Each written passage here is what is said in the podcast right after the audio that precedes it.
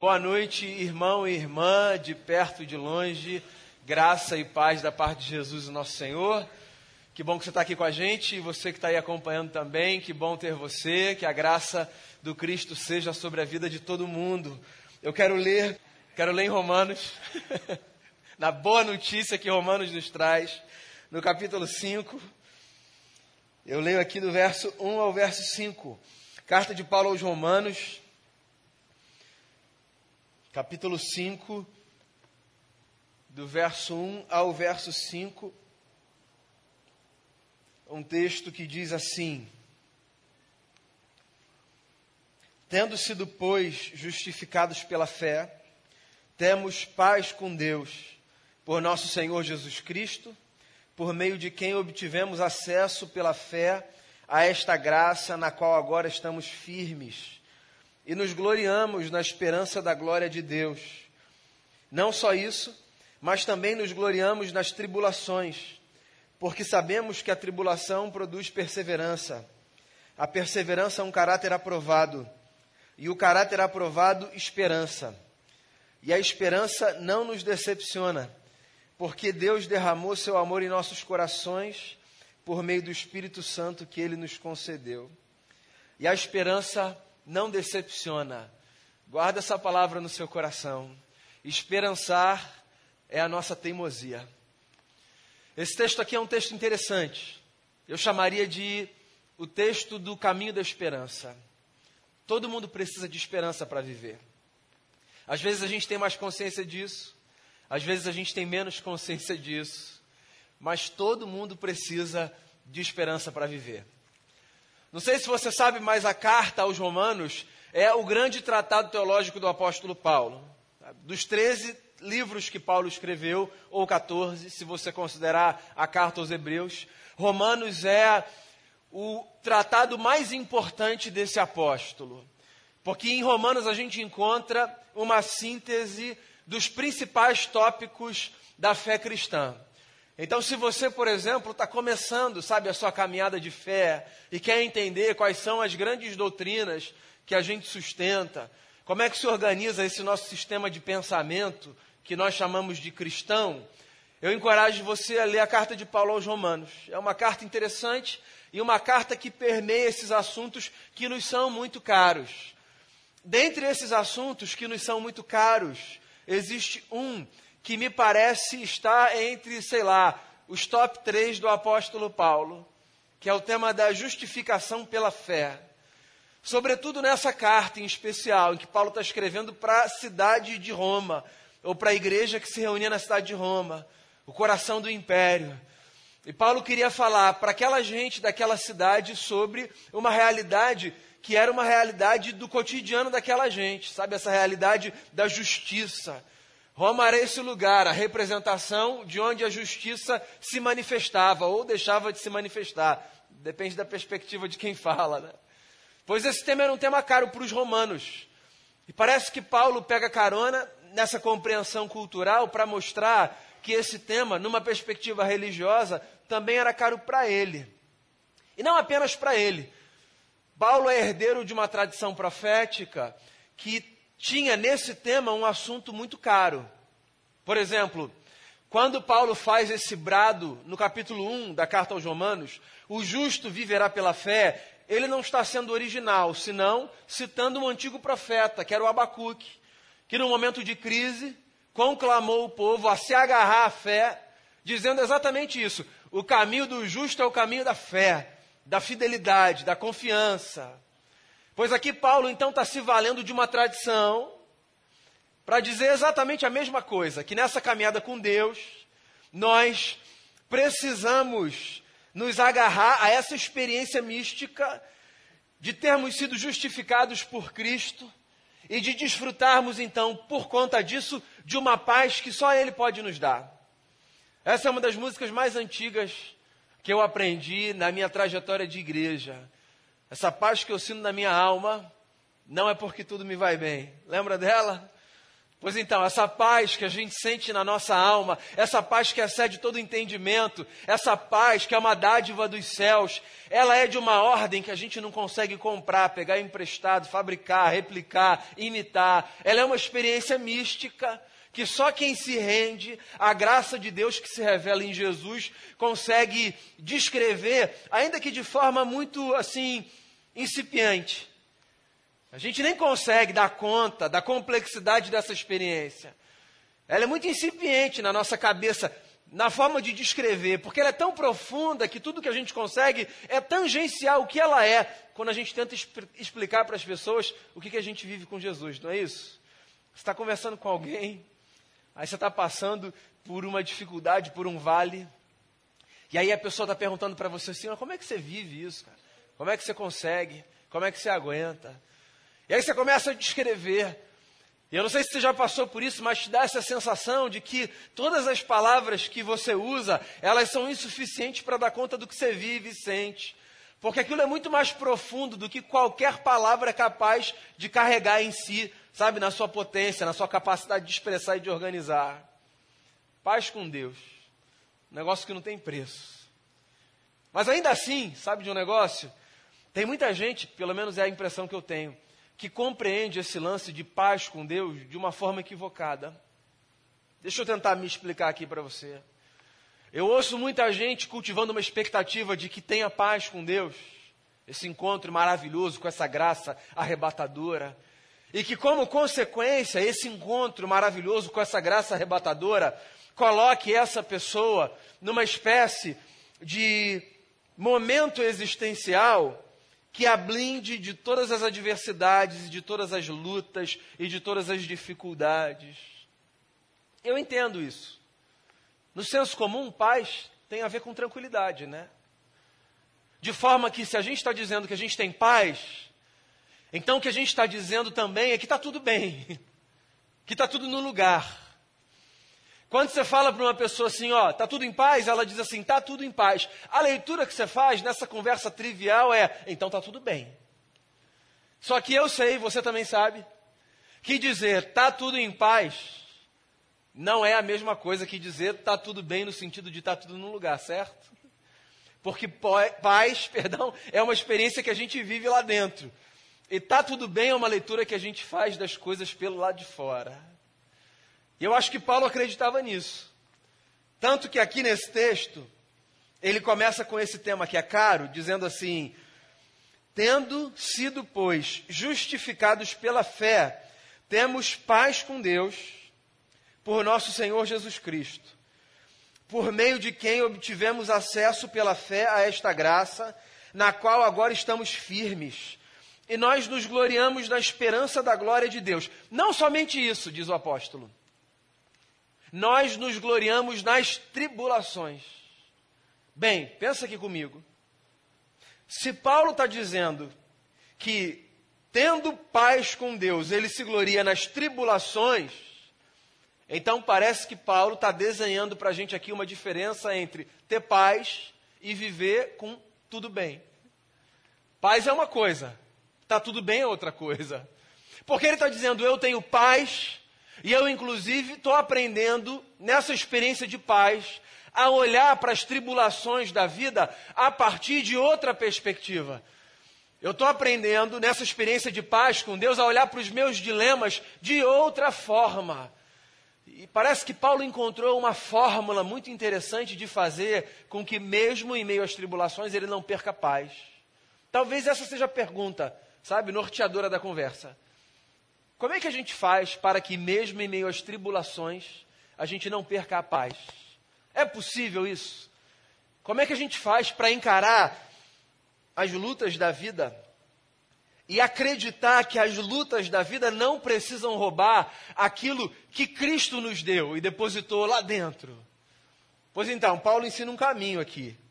Ele diz assim, ó: E se a gente entender que a tribulação pode nos oferecer como crescimento o exercício da perseverança. Ou seja, e se a gente olhar para a nossa luta e entender que na nossa luta existe uma virtude que a gente pode cultivar que vai necessariamente nos transformar em gente melhor. Porque é isso. A tribulação é essa experiência indesejada, não bem-vinda, não programada, que atravessa, que assalta, que simplesmente chega. E a gente pode fazer algumas coisas na tribulação. A gente pode transformar a nossa vida nesse lugar do murmúrio. A gente pode transformar a nossa vida nesse lugar da experiência ácida, amarga. A gente pode se fechar para o mundo como se isso fosse resolver os nossos dilemas.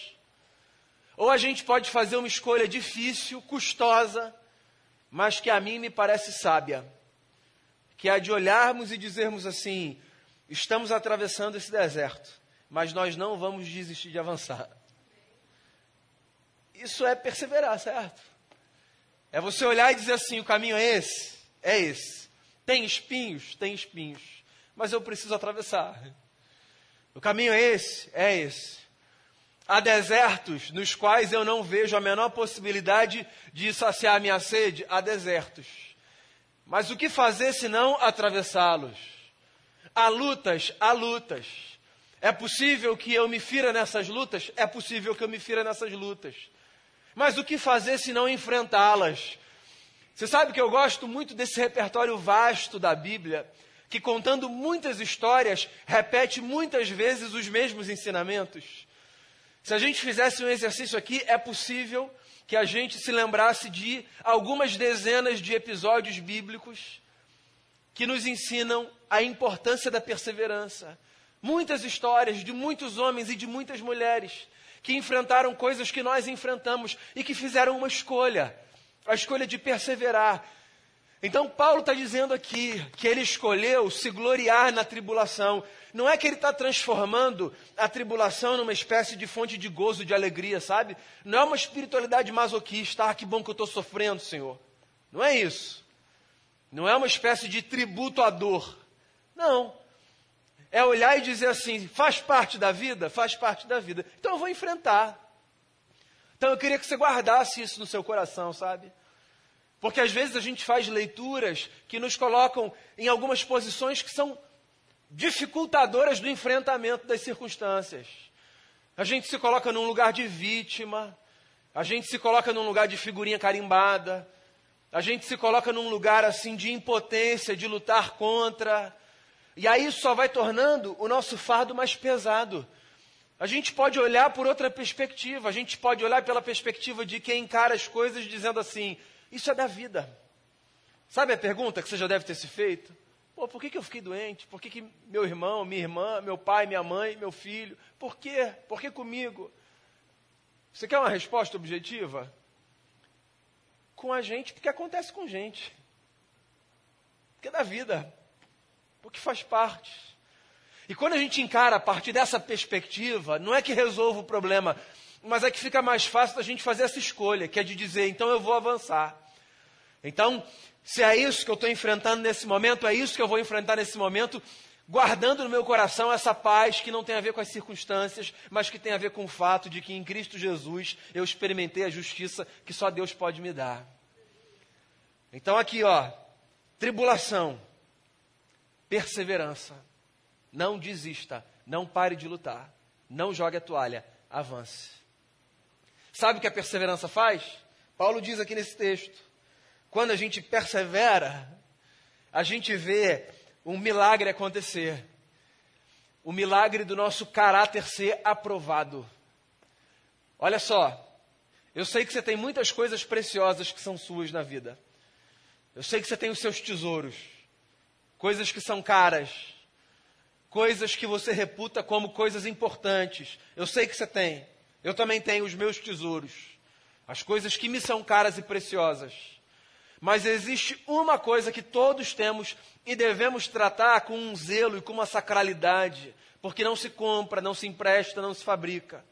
É o nosso caráter, quem a gente é por dentro, sabe? Então o que Paulo está dizendo é que as tribulações quando elas são encaradas a partir desse lugar da perseverança, elas contribuem para que o nosso caráter seja aprovado por Deus.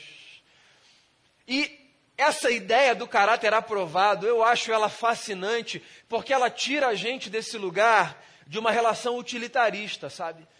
O crente tem uma oração que ele faz muito, que está tudo bem. Inclusive, há canções lindíssimas que nos ensinam a fazer essa oração. Usa-me, Senhor. Então, a ideia de ser usado por Deus, sabe, ela é uma ideia muito importante para a gente. E eu não estou aqui fazendo uma espécie de defesa do abandono dessa ideia. Eu queria só colocar aqui uma, uma pulguinha atrás da orelha. Ser usado por Deus é muito bacana. Mas ser aprovado por Deus é muito mais, não é? Porque ser usado por Deus faz parte dessa percepção de que no universo Deus conta com a gente. Mas ser aprovado por Deus é ouvir no fundo do coração o pai dizendo assim: Que bom, filho, que você está vivendo desse jeito. Que bom, filha, que você está vivendo desse jeito. Sabe, ser aprovado por Deus tem a ver com reviver a experiência do batismo do Cristo, que ouviu dos céus essa voz que a seu respeito dizia: Eu amo esse filho, eu tenho todo o prazer nesse filho. Então é muito legal a gente se colocar nesse lugar de permitir que a nossa existência cumpra um propósito para Deus. Mas é mais legal ainda a gente saber que no final do dia a gente fez aquilo que Deus desejava que a gente fizesse. Eu acho que isso tem a ver com buscar ser aprovado por Deus. E quando a gente persevera nas lutas, a gente tem chance de ver o nosso caráter aprovado, porque as lutas, elas podem ser desagradáveis e indesejáveis e indesejadas, e de fato são. Mas são esses os momentos em que a gente é forjado, não é? Depois que a gente atravessa e olha para trás, faz uma leitura ali retrospectiva e diz assim: bem, já passou. Deixa eu olhar para ver o que, que aconteceu aqui, qual é o resultado dessa tempestade. A gente olha e aí a gente consegue perceber que algumas coisas a gente adquiriu nesse processo. Não é isso? A sabedoria tem um custo. A sabedoria tem o custo dos nossos erros ou dos erros de terceiros. Pois é, crescer tem um custo. É de olhar, de fazer análise. Mas não é bom, não é importante? Pois então, Paulo está dizendo isso aqui, ele está dizendo, ó, fica firme. Porque não é que você vai ganhar um prêmio, não é que você vai ganhar um troféu. Prêmio é bacana, troféu é bacana. Esse reconhecimento que a gente pendura na parede, ele tem o seu lugar e o seu valor. Mas, pô, a gente saber que a nossa vida está se parecendo mais com a vida de Jesus, não tem nada melhor do que isso. A gente saber que o Pai olha para a gente e dá um sorriso com seu coração, ao ver que nós estamos com todas as nossas dificuldades e limitações, nos assemelhando ao seu filho, que nós resolvemos chamar de Senhor, isso é maravilhoso. Então, posso dar um conselho para você? Desiste não. Segue adiante, segue firme. Não tem a ver com um ganho material que você vai ter, algum dinheiro, alguma promoção. Não. Tem a ver com um negócio muito mais especial você vê Jesus ser formado dentro de você, seu caráter ser aprovado, sua vida ser transformada, você vai se transformar numa pessoa melhor. Eu acho que esse é o maior milagre que Jesus faz na nossa vida. Transformar a gente como a gente em gente melhor. Você conhece seu coração, eu conheço o meu. É um milagre ou não é? A gente ser transformado numa versão melhor. A gente conhece as áreas sombrias da nossa existência. E pensar que a gente pode melhorar, não porque a gente compra uma melhora, mas porque pela graça de Deus Ele faz alguma coisa dentro da gente, pois isso é um milagre. Então você que não acredita em milagre, vê o que Jesus fez na sua própria vida. Não dessas bênçãos que a gente costuma contar, que são o estereótipo dos testemunhos, não. Pensa no sujeito que você foi e naquele que pela graça de Cristo hoje você é. E vê se esse não é um milagre dos céus. Eu me glorio nas tribulações, por quê? Porque as tribulações me fazem perseverar. E quando eu persevero, eu tenho meu caráter aprovado. E quando eu tenho meu caráter aprovado, eu descubro que existe uma teimosia que eu preciso carregar por toda a minha vida: esperançar. Ele diz isso aqui. O caráter aprovado produz esperança. Eu não sei, eu tenho muita dificuldade de elencar, assim, as virtudes mais bonitas da fé cristã. Tenho muita dificuldade. Eu sei que o Paulo fez uma lista tríplice, né? Fé, esperança, o amor, deles o maior é o amor. E eu não estou aqui para discordar do Paulo, não. O amor está sobre todas as coisas, é o que Deus é, né? A única afirmação que é feita na Bíblia sobre o que Deus é é essa: Deus é amor. Pois dessa lista tríplice, assim, eu gosto muito dessa outra que está aqui. Esperança, essa virtude, meus amigos. Bem, não é sem motivo que o ditado popular diz que a esperança é a última que morre, certo?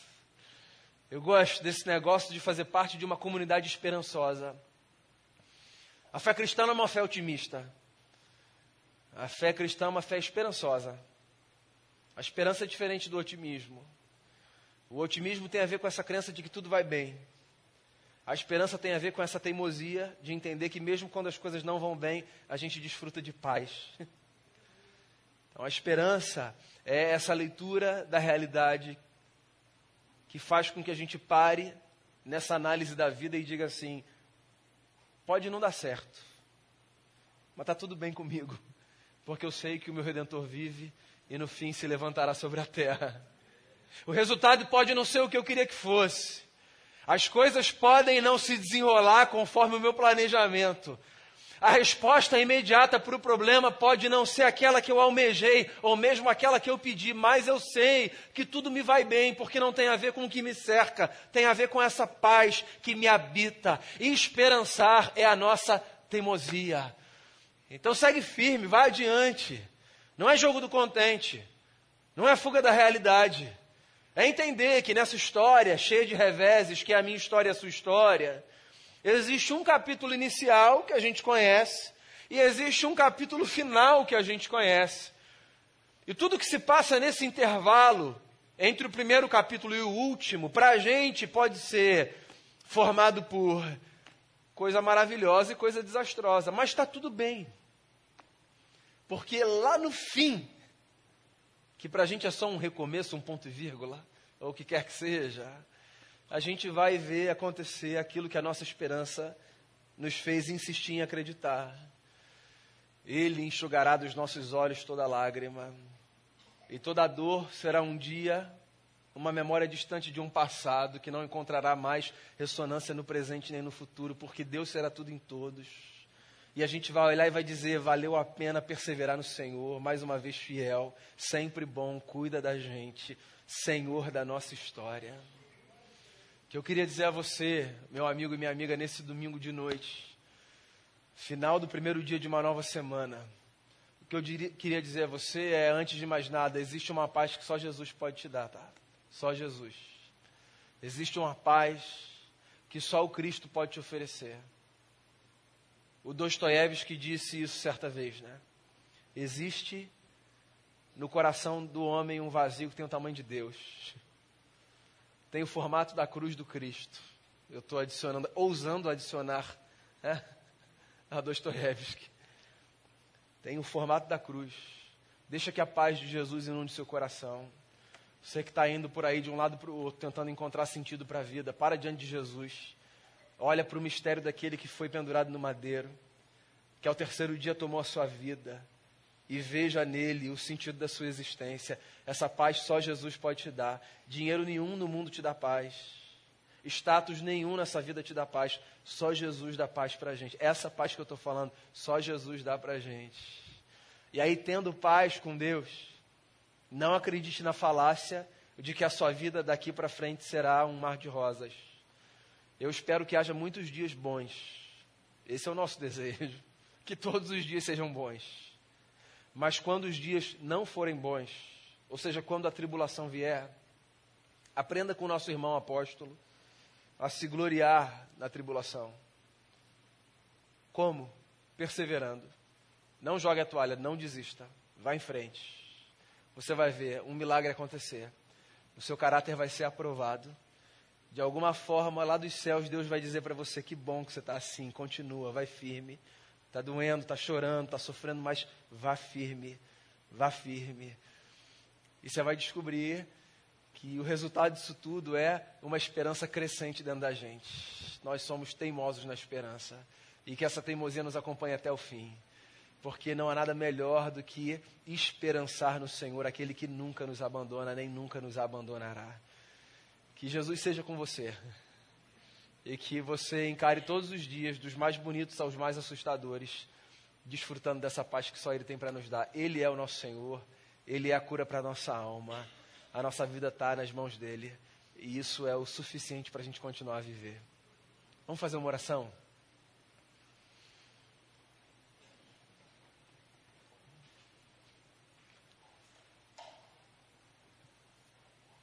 Você pode estar aí no seu lugar, pensando: será que ele me ouve? Será que ele ouve a minha oração? Será que as minhas palavras não são palavras assim soltas no vento? Às vezes eu tenho essa sensação, sabe? Como a gente não tem a resposta que a gente quer, na velocidade que a gente quer, às vezes a gente vai para esse tipo de questionamento: será mesmo que ele está me ouvindo? Será que tem alguém aí? Pois então, há um salmo lindo demais que diz assim: Eu invoquei o Senhor e ele se inclinou para mim quando eu clamei por socorro. Deus ouve você sim. Deus ouve você sim. Deus é o nosso Pai, Deus sempre ouve a gente. Sempre ouve a gente. A nossa oração chega nesse lugar que é o trono da graça de Deus. Então não deixe de fazer a sua oração, não. Continue orando. Se você estiver lutando, vai lutando e vai orando. Se você chegou aqui nesse domingo pensando assim, ó, vou jogar a toalha, não joga a toalha, enxuga o rosto e vai para a vida. Deus está com você. Deus está com você. Deus sempre está com você. Deixa Ele aprovar o seu caráter, deixa Ele forjar você por dentro, lapidar, moldar. Lembra de um antigo profeta que diz: Nós somos como um barro na mão do oleiro. Ele está moldando a gente. Deixa Ele te moldar. Ele faz isso melhor do que você faz na sua vida, é melhor do que eu faço na minha vida. E não desista de esperançar. A esperança essa virtude que nos foi dada como uma dádiva dos céus. Não seja um sonhador, seja um esperançoso. Olhe e diga assim, ó, pode não dar certo, mas está tudo bem. Pode não ser como eu gostaria, mas está tudo bem. Porque tem uma paz que só Ele pode nos dar. Senhor, a gente está aqui, o Senhor o Senhor é a nossa cura. O Senhor é tudo para gente. O Senhor acalma o compasso do nosso coração no meio de uma tempestade. Isso é um milagre. Está um caos do lado de fora. E a gente pode ter o coração pacificado por causa do Senhor. Isso é inexplicável, mas a gente sabe que isso pode acontecer. E eu queria, Senhor, eu queria fazer essa oração por mim, pelos meus irmãos e pelas minhas irmãs. Queria colocar o nosso coração desse jeito diante de Ti.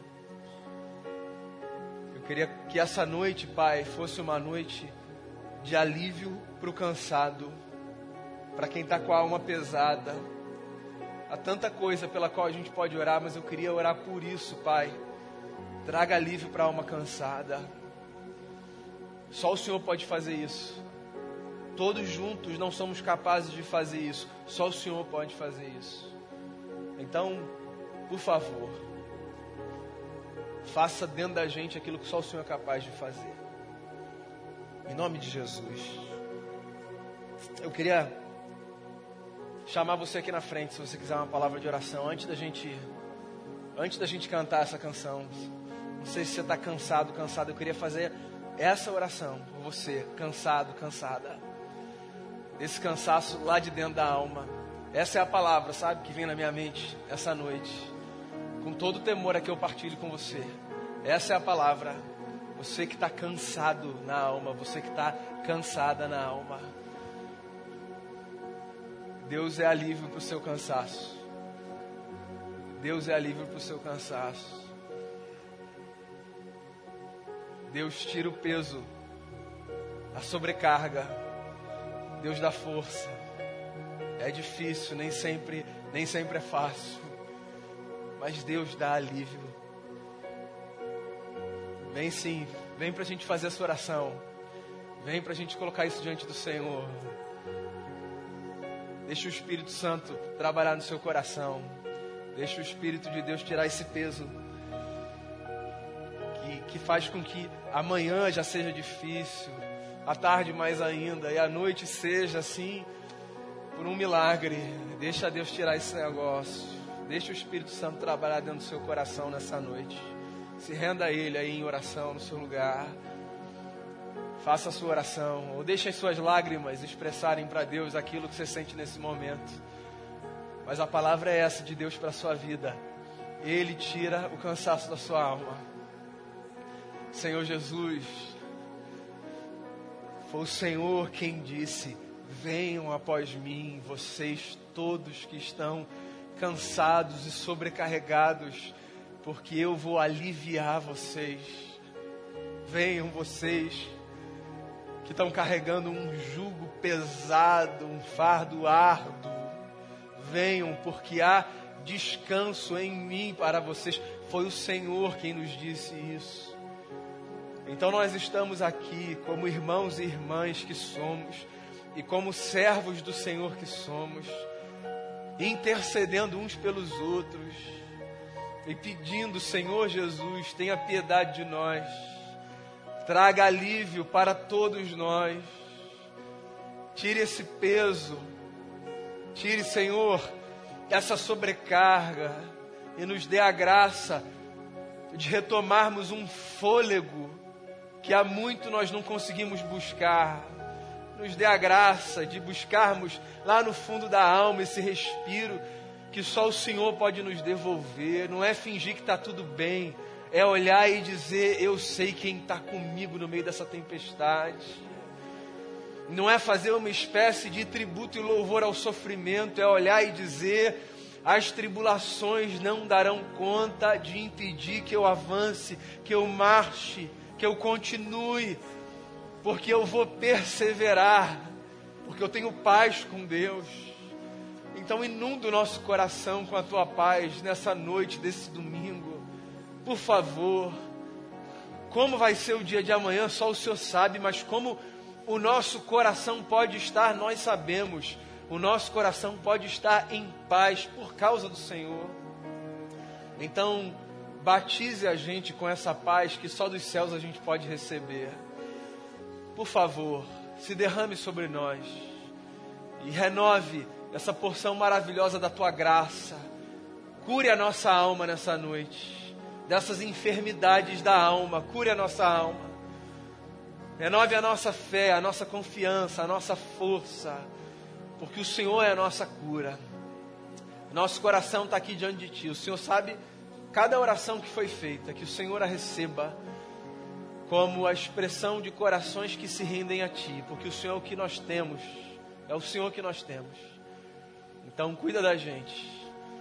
É o que eu te peço não porque a gente mereça, mas porque o Senhor é bom e está com a gente até o fim.